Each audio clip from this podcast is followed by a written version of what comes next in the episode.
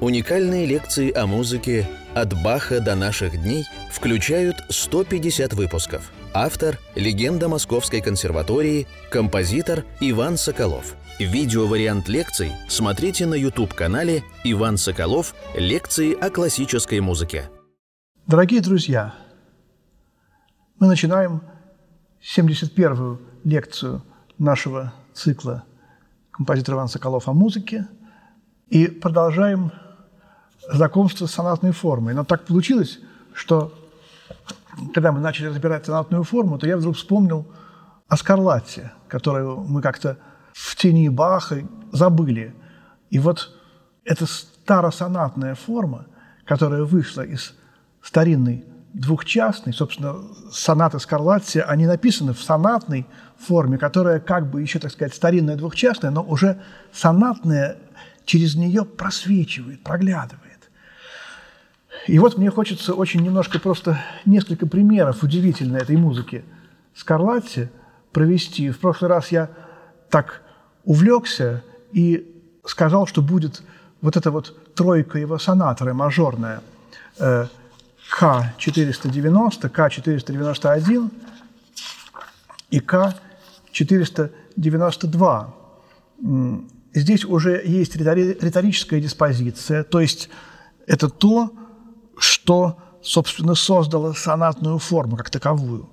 Мы в прошлый раз уже говорили о том, что композиторы не писали сонатную форму. Вот то, что мы сегодня в консерваториях, в училищах про проходим под названием сонатная форма, они этого не знали. Это складывалось само из вот этих вот риторических правил. И постепенно это складывалось как раз вот у Скарлатти, у Баха, если мы в прошлый раз вот мы рассматривали э, прелюдию Баха, это типичная сонатная форма, но Бах-то этого не знал. Бах писал сонаты для скрипки соло, совершенно другие. И потом эта форма выкристаллизовалась, и уже, уже Гайден называет эти формы сонатами. Также точно они выкристаллизовываются постепенно у Баха и у Скарлатти. И вот это удивительная тройка сонат. Я не буду играть все три сонаты, они довольно длинные, но вот первая. Тут еще есть некий сюжет, по-моему, в этих трех сонатах. Как вообще всегда у Скарлатти. Какой-то народный африканский, может быть, алжирский, алжирский или марокканский импровизатор приезжает э, во двор мадридского короля, и э, все очень активно собираются, а, обсуждают эту тему. В первой сонате собирается свита, обмениваются какими-то э, мнениями. Во второй сонате тоже, так сказать, все собираются, ожидают этого человека. А в третьей сонате он выходит и начинает играть вот эту вот какую-то такую народную музыку, а они реагируют на это бурно. И уже, уже в третьей сонате почти полистилистика. И вот первая, она такая как, как бы очень важная.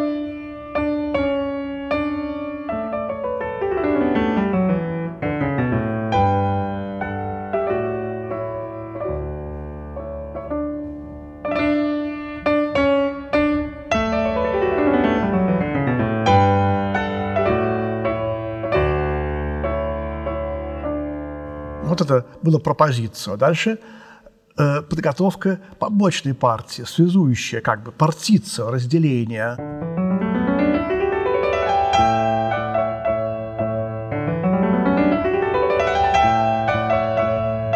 И вот побочная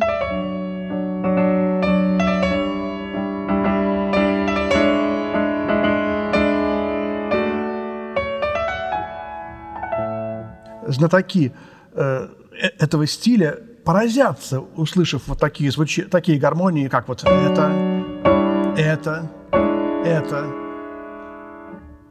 И, конечно, скажут, ну, это такая вот... В XIX веке сказали бы, это такая неграмотность какая-то просто. Но мы сейчас, в 20-21 говорим, что это совершенно невероятная свежесть, оригинальность и юмор, и какая-то вот э, свобода – та свобода именно, которая в конце 20-21 веке воцарилась в музыке. И вот этот вопрос, что же нам предстоит услышать?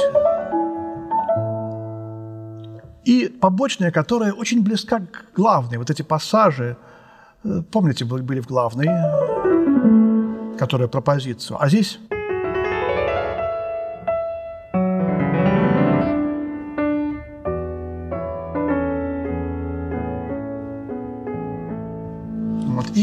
так далее. Дальше идет опровержение, конфутация.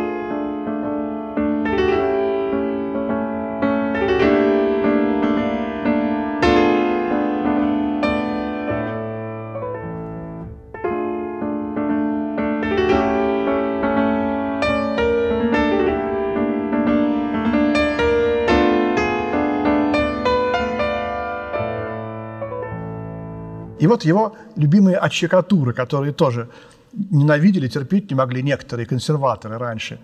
А сейчас мы ими наслаждаемся.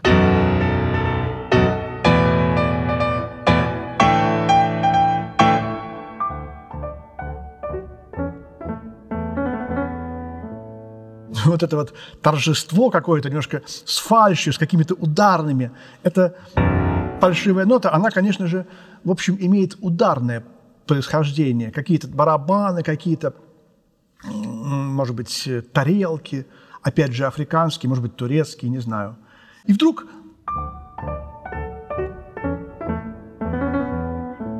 какие-то девушки прошли, принцессы, может быть. И вот это вот последнее проведение этой побочной партии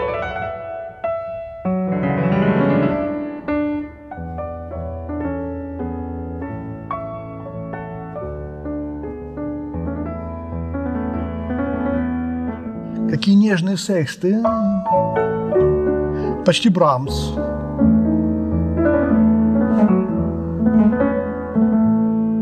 И вот начинается вот эта вот вторая часть старинной двухчастной, и вместе с тем как бы разработка сонаты. Я специально даю две, так сказать, трактовки.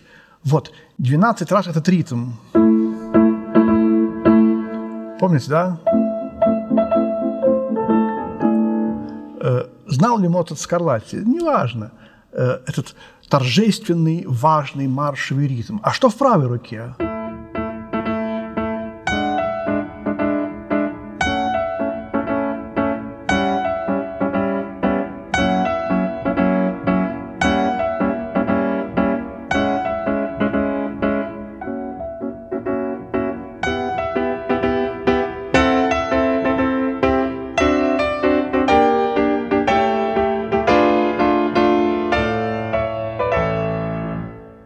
Абсолютно невероятно. Вот это просто у меня нет слов, чтобы что-то об этом сказать. Вроде это вздох. Это вроде, так сказать, какая-то похоронная музыка. Можно и так, и так сыграть.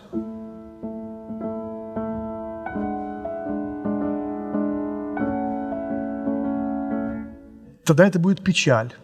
А, а как я сейчас сыграл форте, это радость и какие-то выкрики. А потом главная партия повторяется с этими пассажами. Но тут во второй части. И вот начинается вторая соната, э, в которой уже все собрались и начинают бурно обсуждать, что же такое им предстоит услышать. Тоже ре-мажор –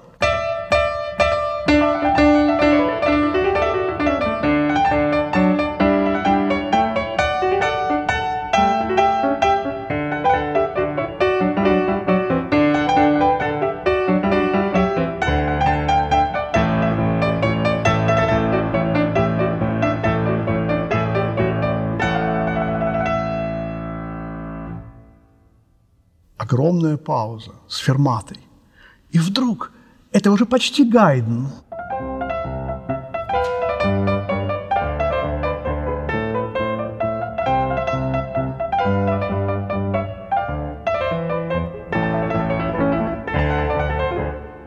И это была побочная, конечно, вы догадались, до, до мажор. До мажорная побочная в ре мажорной сонате – Какое сопоставление? Седьмая низкая. Этого не будет ни у Бетховена, ни даже у Шуберта, ни у Шопена.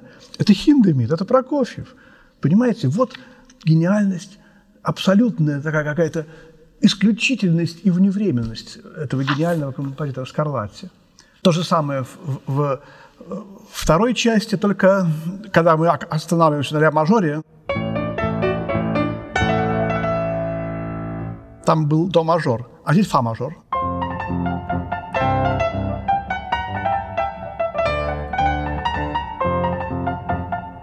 Вот, и завершение этими лихими пассажами э, арпеджированными. И вот этот музыкант выступает, э, так сказать, все напряжены до предела.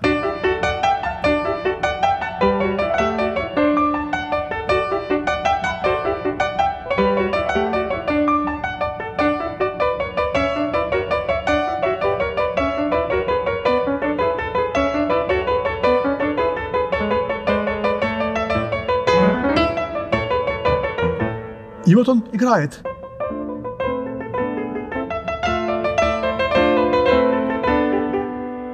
Сульбикар, да?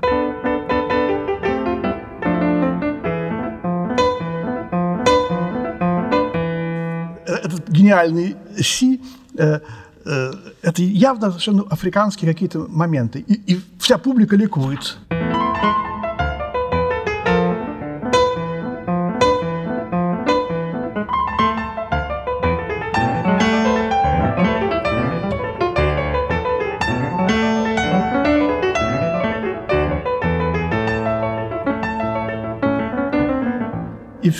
Такое, все растворяется в каких-то возгласах. Браво, ура!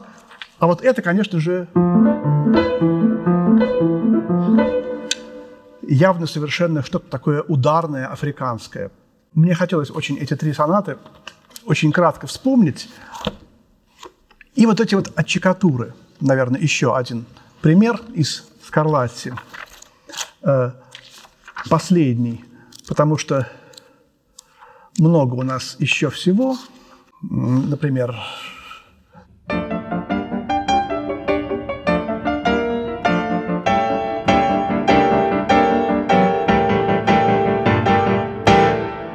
вот такие звучания. Видите?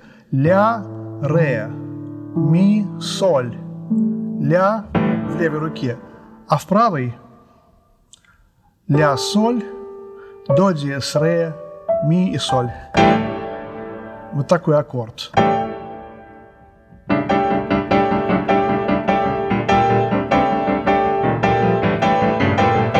То есть буквально почти вот так вот. Еще немножко и будет кластер. Вот и это, друзья, это 18 век. Это начало 18 века. Это была соната К-119 ре мажор. У него 68 ре мажорных сонат, 68. И 68 соль мажорных как я уже говорил. Вот. И вот это вот 51 в этом будапештском издании АК-175.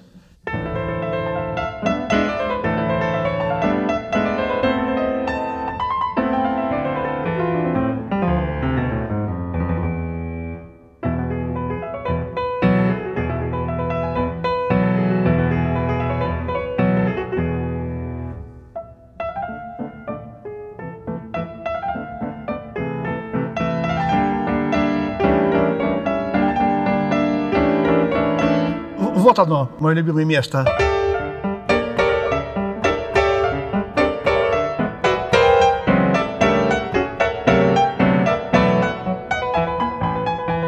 И опять пошла обычная скарлатьевская музыка. Но ради этих восьми тактов тут можно было просто, так сказать, из Скарлатти родиться на свет. Медленно сыграем. и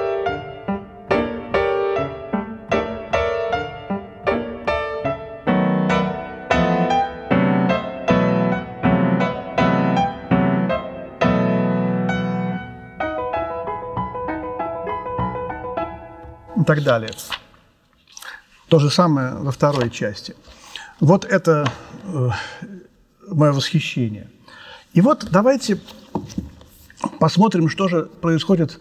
Э, это была Испания, это была окраина Европы, где уже пахло Африкой, где уже какие-то не, не действовали эти правила чинные, европейские. И вот мы с вами проходили когда-то давно гайдно «Семь слов», Христа, Спасителя. И я, наверное, немножечко говорил о том, что происходило с побочной партией. Вот побочная партия, э, например, второй сонаты. Видите, главная партия. «Истинно говорю тебе, ныне же будешь со мной в раю. слова Христа на кресте. «Hodie mecum eris in paradiso». «Hodie mecum».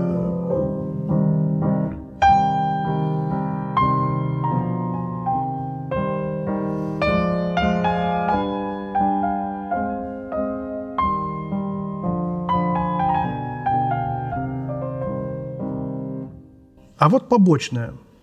Параллельный мажор. И та же тема. Видите, здесь была, а здесь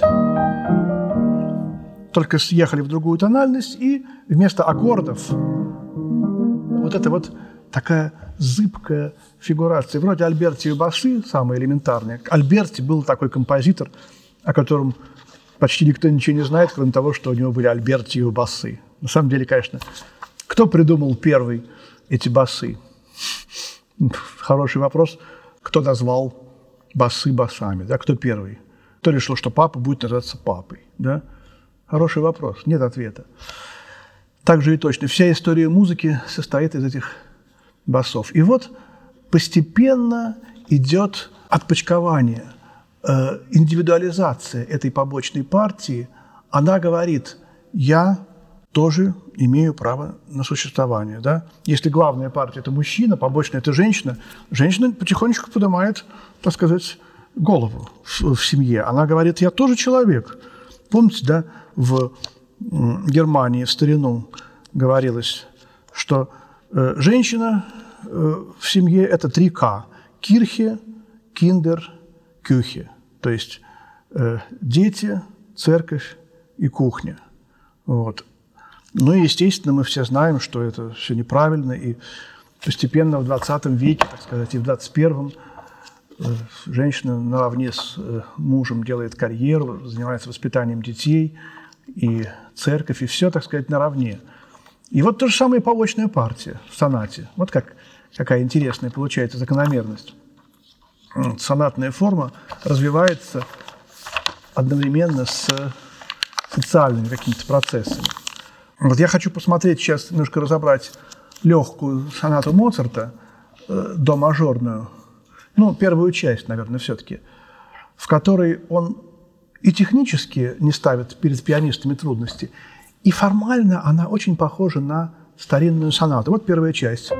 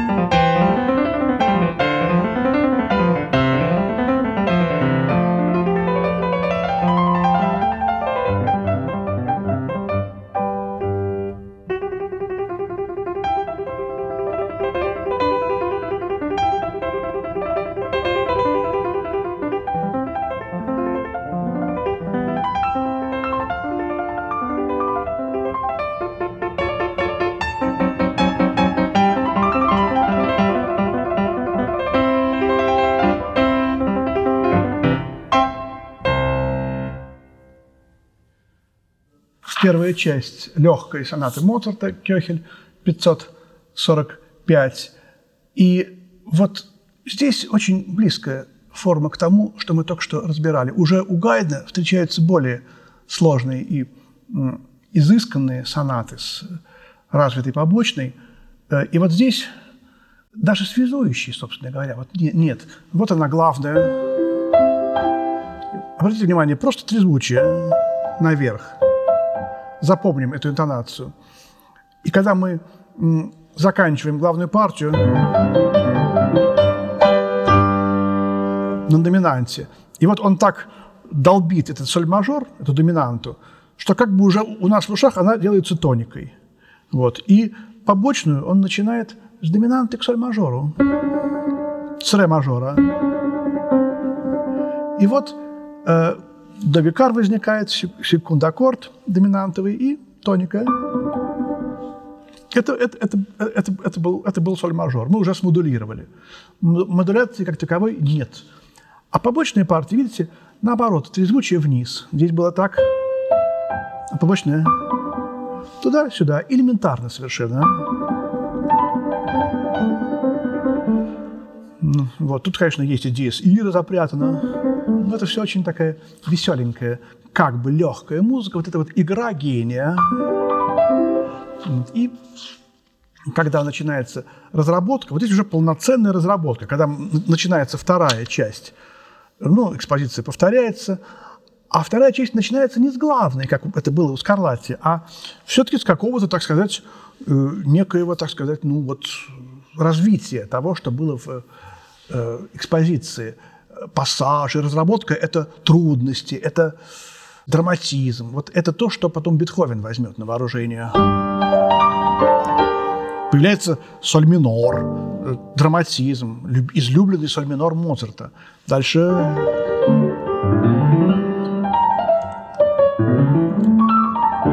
какие-то какие даже э, намеки на бурю. Вот. И вот эта вот реприза, видите, э, она не в до-мажоре. Реприза должна быть в до-мажоре. А вдруг возникает фа-мажоре. У Бетховена потом будет ложная реприза. Но это и не ложная, это настоящая реприза. А почему он делает фа-мажоре репризу?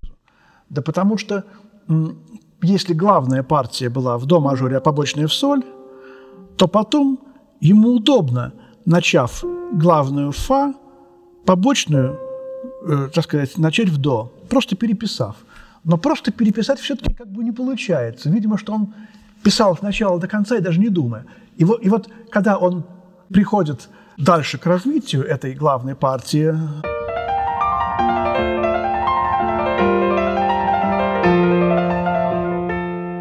Вот тут он еще раз э, спускается, еще в главной партии, на, на ту же э, высоту.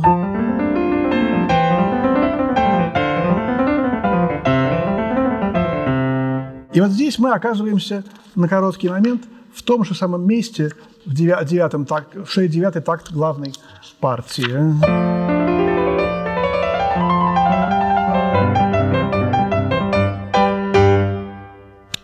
И мы опять туда же пришли. Но здесь уже не... Э, эта гармония соль мажор оказывается не тоникой, поскольку она сильно долбилась, а доминантой.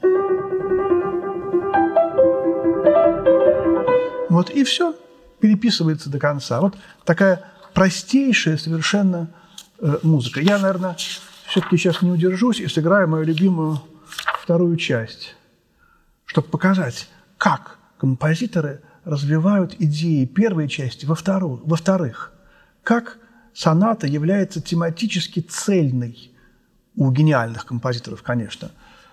Э, и вот здесь тоже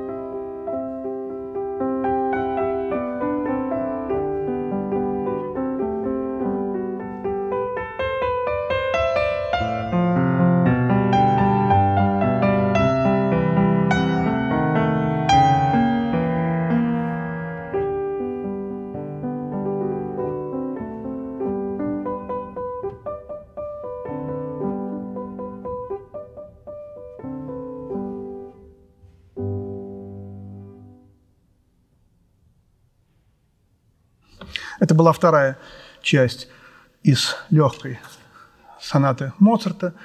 Давайте завершим нашу 71-ю лекцию и продолжим в следующей лекции разговор о сонате. Всего доброго, до свидания.